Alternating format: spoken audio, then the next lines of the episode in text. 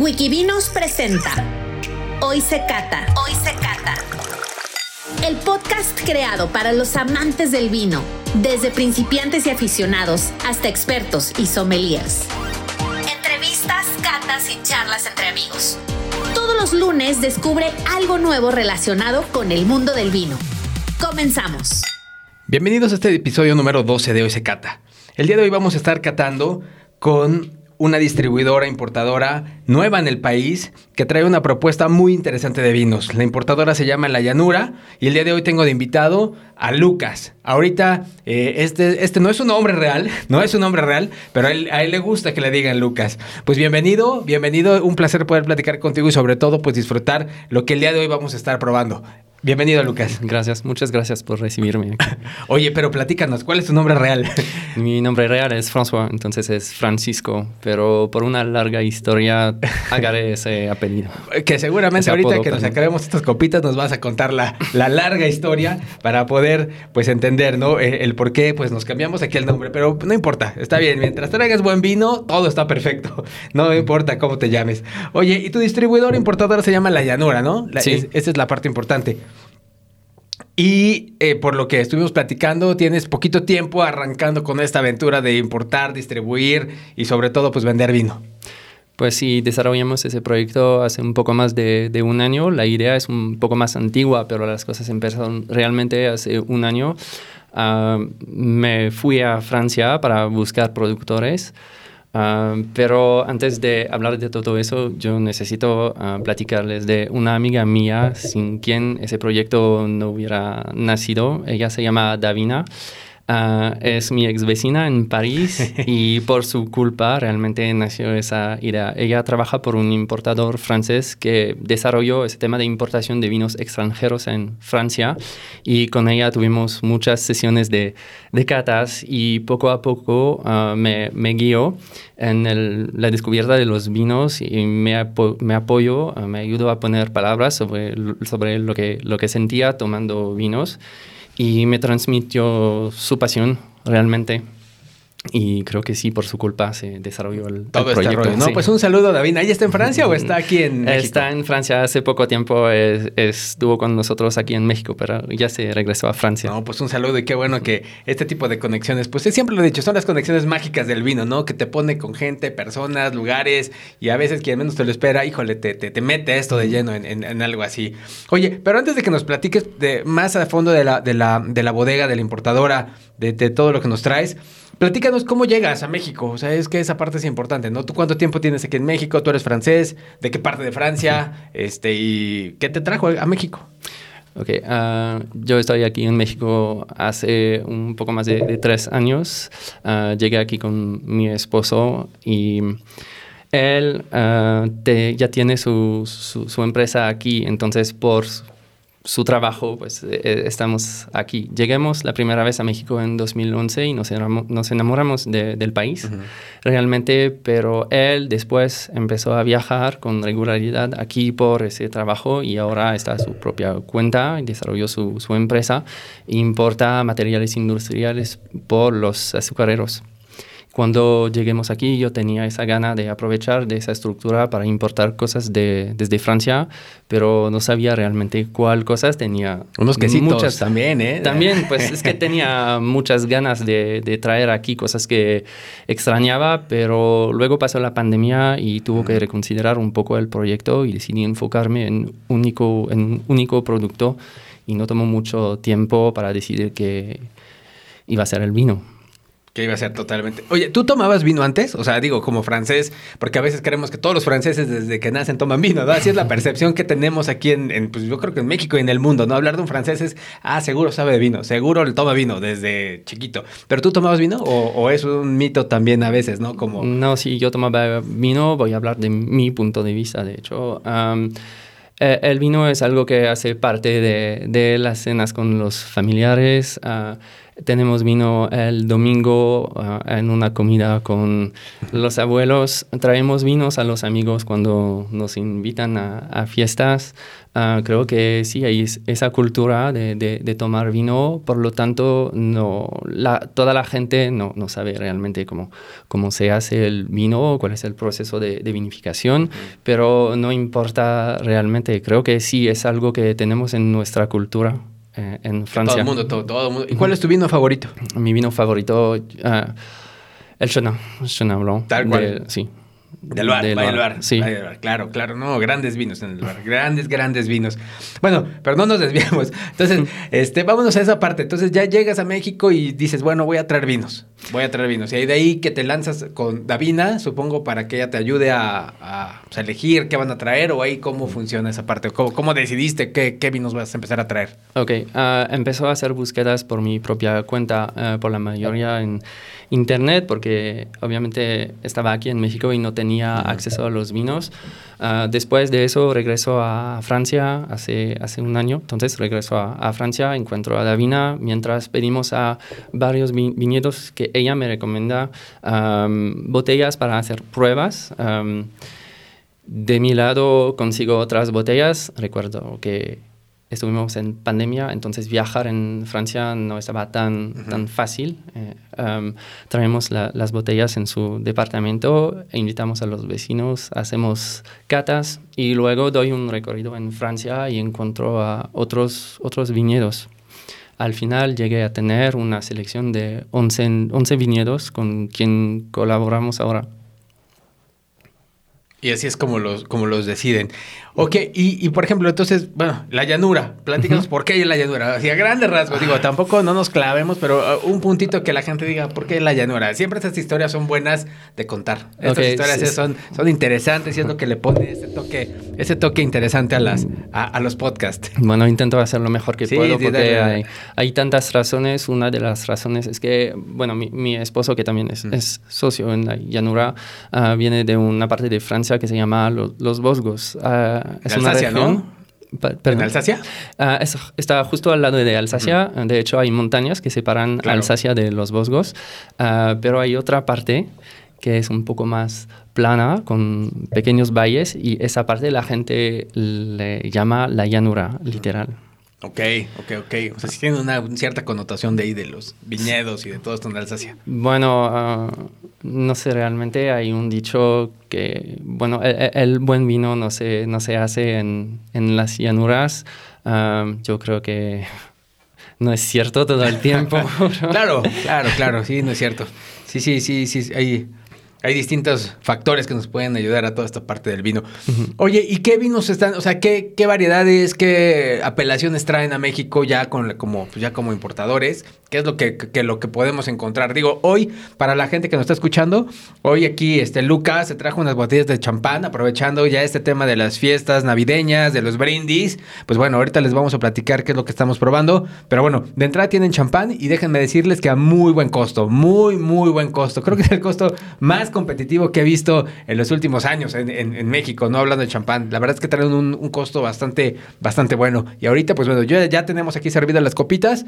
Ahorita lo vamos a probar y les voy a platicar, pues, qué, qué percibimos de, los vinos. Pero aparte del champán, ¿qué otras cosas podemos encontrar en la llanura? Pues hicimos un recorrido a través de, Francia. Intentamos salir un poco de las denominaciones ah, bastante reconocidas. De hecho, por el momento en la selección no tenemos vinos de Burgundia o de Bordeaux, aunque uh, no quedamos muy lejos de esas denominaciones. Estoy viendo, estoy viendo aquí en, la, en el brochure que nos mandaron, en, la, en la lista, más o menos algunas denominaciones que, pueden traer, ¿no? Les platico que, mira, por ejemplo, encontramos a cosas, obviamente, de Alsacia, este, bastantes cosas importantísimas. Eh, vinos, por ejemplo, aquí si alguien quiere probar uva Auxerrois, Pinot Gris, todo esto en esta denominación, pues bueno, aquí por lo que veo lo, pueden, pueden tener estos algunos ensambles con estas uvas. Por ejemplo, los Pinot Gris, eh, traes aquí otras cosas de Boyolé, por ejemplo, eh, el Bourgogne Blanc. Aquí, ¿por qué lo meten como Boyolé? O sea, como Bourgogne Blanc dentro de Boyolé. Ok, es que el viñedo se ubica Mm. justo al lado de, de- denominaciones de, de blanc famosas en Burgundia, que son, por ejemplo, Ladois o Puy-Fuissé. Ah, el enólogo quería hacer un, un blanco, pero la, la verdad es que la gente no para en su finca para comprar blanco, porque justo al lado puede comprar Puy-Fuissé. Pero... Claro. Y, y por eso se quedó en esa denominación muy genérica, pero voy a decir que su, su blanco realmente va- vale la, la pena de pararse. Claro, y traemos aquí algunas cosas del sur de Francia, del Languedoc, del Valle del Loire, el Ródano, por ejemplo, también. Tenemos cositas de Savoie. Sí, intentemos ser muy eclécticos en, en la elección. Pero también eso pasó por casualidad, porque encontré viñedos por pura casualidad. Y, por pura. Y por el contacto que, que tuve con los enólogos y la calidad de los vinos que encontré allá, eh, pues ya se desarrolló el negocio. Claro, claro. Oye, ¿y piensan incrementar, o sea, esta, esta oferta o se va a quedar así o cada año va a cambiar? O sea, ¿cuál es la idea de, de, por ejemplo, si algún restaurante quiere encartar, no sé, o sea, este, este vino de este champán? O sea, ¿sí tiene la seguridad de que el siguiente año también lo van a traer o, o van a, o, o más o menos cuál sería la idea de, pues, de, de, de mantener ciertas apelaciones, ciertas etiquetas? Pues po- por, el champán primero voy, voy a decir que, ah, que se tranquilizan los restaurantes. claro, aparte que no hay, ¿no? Este es caso. No, sí, ah, creo que no hay problema de, de ese lado, aunque son, son producciones pequeñas. Pues, eh, en el caso de, de Coterot, que está aprobando, la finca tiene ah, siete etiquetas y produce ah, más o menos 80 mil botellas al año, pero en el otro caso, Maritassin, son producciones más pequeñas y esa que es um, Contrast, solo salen 3 mil botellas al año. Um, lo que queremos hacer ah, en corto plazo ah, por las importaciones siguientes am, es implementar un poco la, la gama que tenemos con esos 11 enólogos con quien colaboramos, pero también estamos pensando a subir un poco el número de etiquetas. Ah, de hecho, mi esposo anda por España buscando unos productores. Pero sí, la primera cosa que me, que me gustaría eh, sería quedar con esos enólogos y traer más ah, etiquetas de sus producciones antes de buscar a otros. Ok, ok, ok, perfecto. Oye, y otra, otra pregunta. Bueno, ya vamos a enfocarnos un poquito más en los champáns. ¿Qué nos trajiste hoy? Platícanos qué bodega es, qué enólogo y qué, qué nos, qué, qué- qué traes el día de hoy para, para platicarle a la audiencia. Ah, ok, bueno, el champán que estamos probando es un champán que viene de una finca que se llama Gotero. Am, esa finca se ubicada en el sur de la denominación de Champagne, en la parte que se llama Côte de Bar.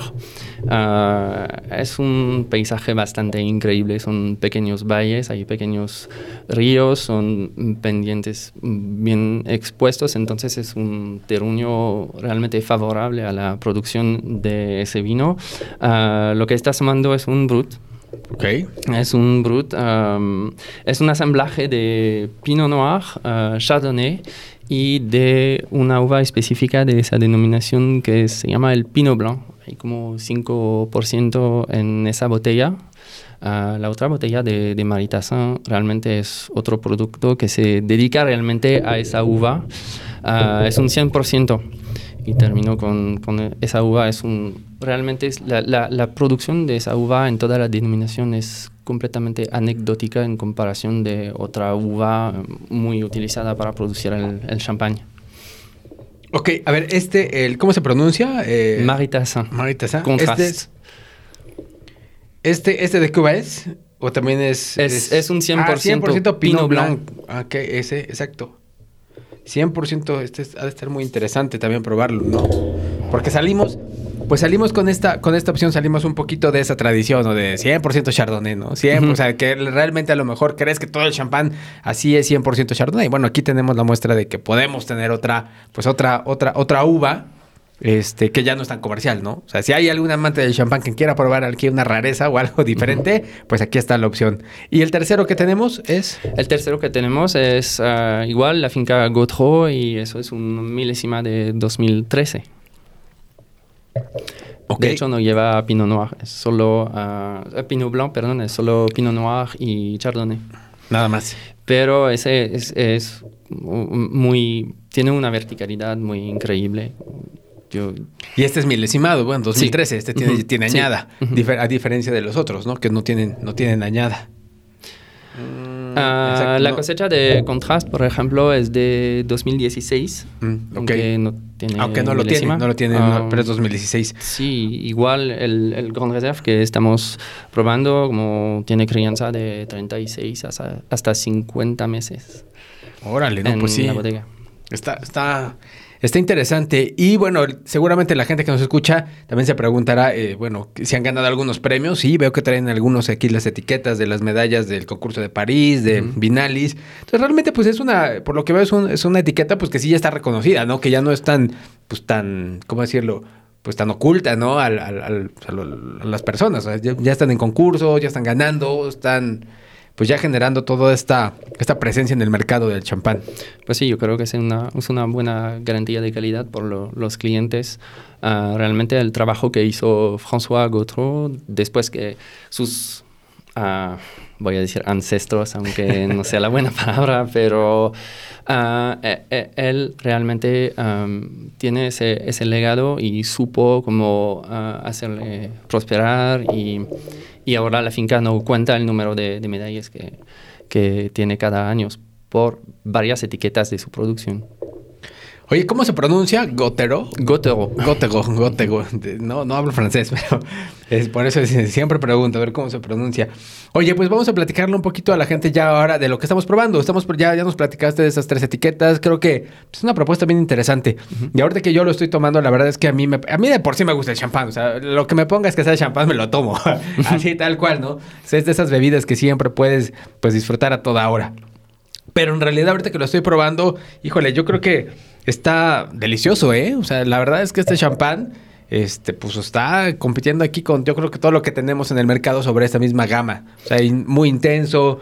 Sí. En nariz estas notas de, de- de- de pan, de mantequilla, de brioche, muy, muy, noto- muy, o sea, muy notables. Sí, las totalmente. flores también, el jazmín.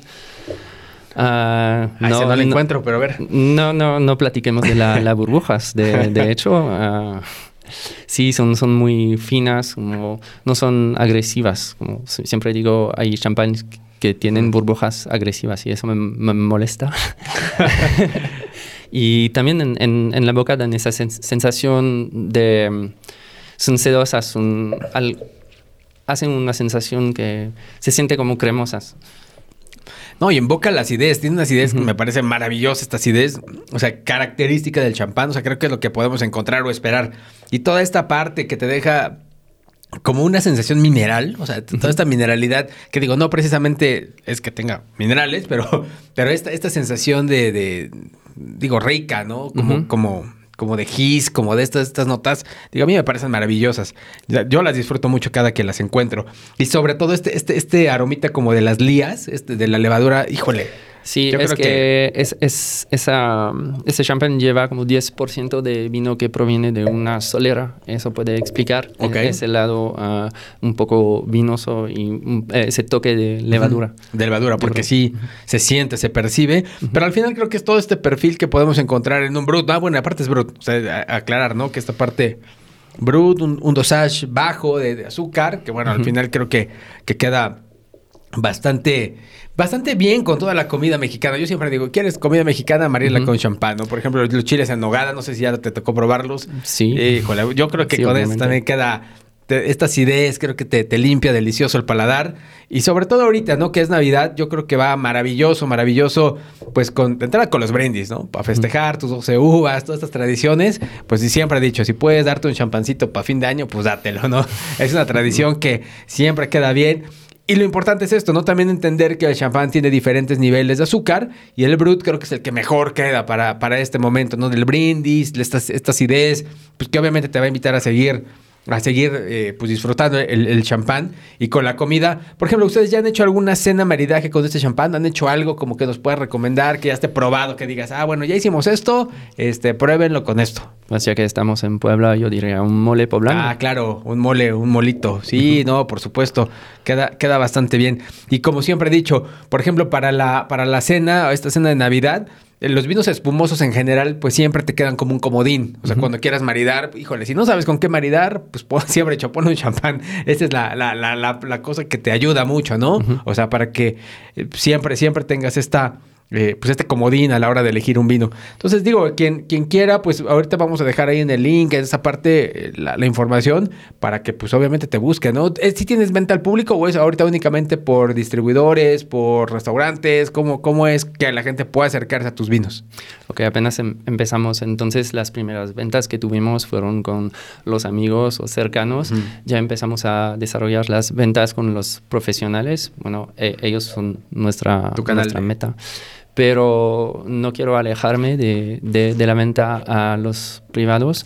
Ah, tengo esa ambición de desarrollar un grupo de, de clientes porque traemos cosas ah, en pequeñas cantidades y bastante exclusivas. Entonces creo que ese mercado conviene más a los privados y también eso me permite tener más contacto con, con la gente.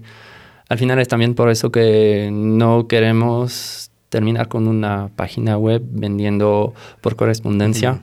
Yo necesito realmente ese contacto con, con la gente. Órale, qué interesante. Que, es una visión diferente, ¿no? Distinta, diferente, pero que también el vino creo que se presta para eso, ¿no? Se presta para que pues tengas aquí tu, toda esa cercanía con tus propios clientes. Pues creo que es uno de esos productos que tiene esa capacidad increíble a generar convivencia.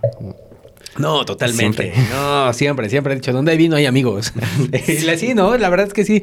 Yo no me dedicaba a esto, yo no me dedicaba al tema del vino y la realidad es que para mí caer en esto desde hace seis años, voy a ser seis años en este, apenas seis años en el mundo del vino, pero me ha permitido siempre creer eso, ¿no? Que donde hay vino hay amigos, siempre, siempre te permite generar lazos, amigos, confianza y no hay nada que una copa de vino no te pueda, no te pueda unir. Y como siempre he dicho, y si es champán, mejor, ¿eh? la verdad es que siempre, siempre es de esas, de esas cosas que que disfruto mucho compartir con, pues, con, con, con, las amistades, con los amigos, una buena copa de champán. Oye, ¿algo más que quieras, como que, quieras eh, platicarnos, sino para ir cerrando ya este podcast, este episodio? Que la verdad es que la, gente que nos está escuchando, de verdad, el, champán Got the Rot, a ver si lo pronuncié bien, creo que lo pronuncié mal.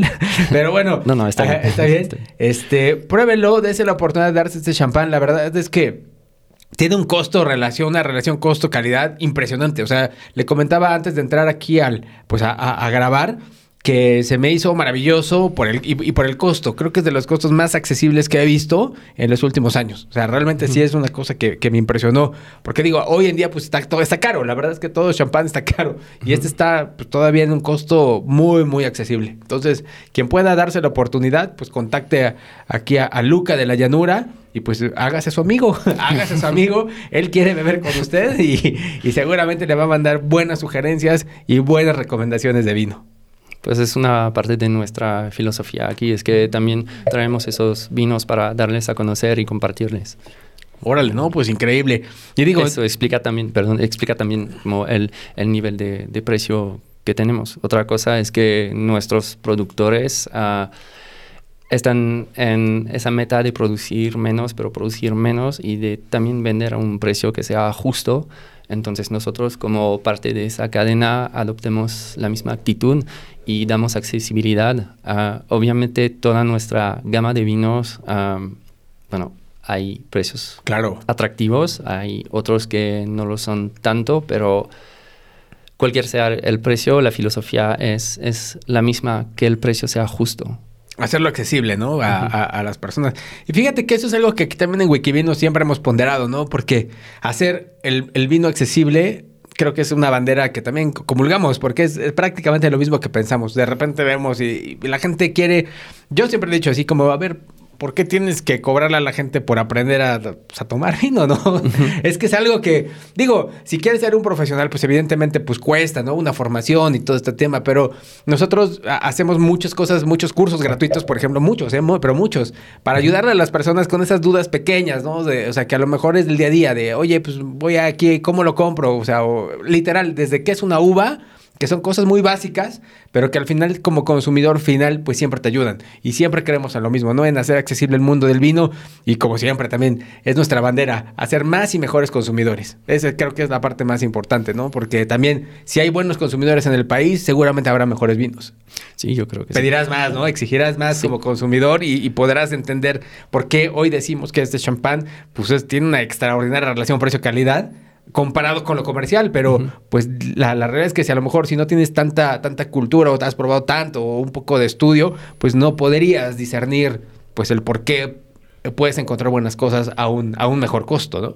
Sí, pues yo entiendo esa, esa, esa, cosa de no saber realmente lo que estamos comprando, especialmente cuando no tenemos mucho conocimiento en el producto que compramos, y eso es cierto por un champán como cualquier producto, pero al final yo creo que yo como consumidor me molesta pagar demasiado por mercadotecnia. Claro, bueno, también, también es otro punto importante, ¿no? Que al final es parte de un todo, al final todos hacemos, es, es, es un parte de un todo, pero bueno, creo que ya cuando entras a la parte de la, de, de, del conocimiento, pues ya la mercadotecnia ya te da igual, ¿no? Ya buscas otro tipo de pues de, encontrar esa calidad porque ya la conoces, ya no, porque ya no tanto por, pues, por lo que tengas que a lo mejor ver, ¿no? En, en, medios y toda esa parte. Oye, pero pues un gusto y espero que no sea la primera ni la última vez. Seguramente tenemos, ya vi tus vinos, hay muchas cosas interesantes que hay que platicarle a la gente, que hay que probarle. Y cuando gustes, pues esta, esta cabina, pues es su casa. Siempre para la llanura, aquí estamos, aquí estamos pendientes para lo que necesiten. Muchísimas gracias. Chicos, pues vamos a despedirnos, vamos a cerrar este podcast. Y recuerden que esta Navidad, pues bueno, siempre un espumoso y si es un champán mejor. Y pues dense la oportunidad de probar estos esta línea esta línea que realmente la, recomiendo muchísimo porque trae una muy muy buena relación costo calidad pues estamos viéndonos bueno escuchándonos en el siguiente episodio y pues disfruten estas fiestas de navideñas. Saludcita saludcita Luca Lucas. gracias. Hasta luego. Hasta luego es traído a ti por wikivinos.com, la plataforma online para aprender todo sobre vinos. Queremos escucharte. Síguenos en Instagram, arroba wikivinos, y difundamos juntos la cultura del vino en México.